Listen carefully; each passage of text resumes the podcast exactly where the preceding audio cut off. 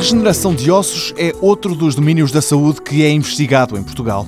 Na Universidade da Beira Interior, na Faculdade de Ciências da Saúde, o professor Ilídio Correia ajuda a desenvolver aquilo a que chama de endimes, mas estes endimes são muito especiais. Quando há lesões ósseas, quando há a formação de defeitos ósseos grandes, há uma necessidade de preencher esse espaço que ficou após essa lesão.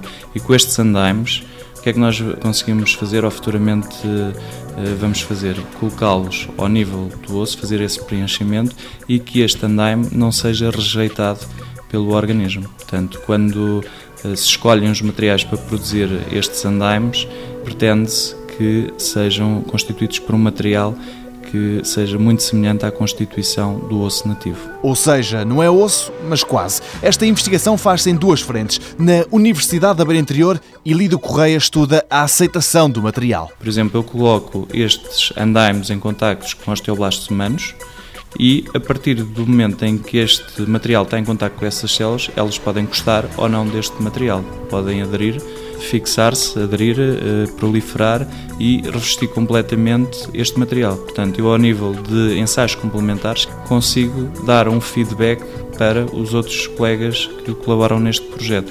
E é através destes avanços e destes recuos, desta otimização das diferentes propriedades que estes andaimes têm, é que eu vou ter uma ideia concreta se estamos a caminhar no sentido certo ou se tenho que dizer para os meus colegas que é preciso mudar alguns parâmetros. Para já, estes endimes são ainda protótipos, mas a esperança é que em breve a regeneração de ossos passe por aqui e Lídio Correia sublinha os ganhos do trabalho que desenvolve. Se houver a incorporação de moléculas bioativas nestes endimes, ou seja, sinais eh, moleculares que vão dizer às células proliferem para regenerarmos quanto antes este tecido, vamos ter aqui uma ferramenta muito útil a nível uh, clínico para o futuro.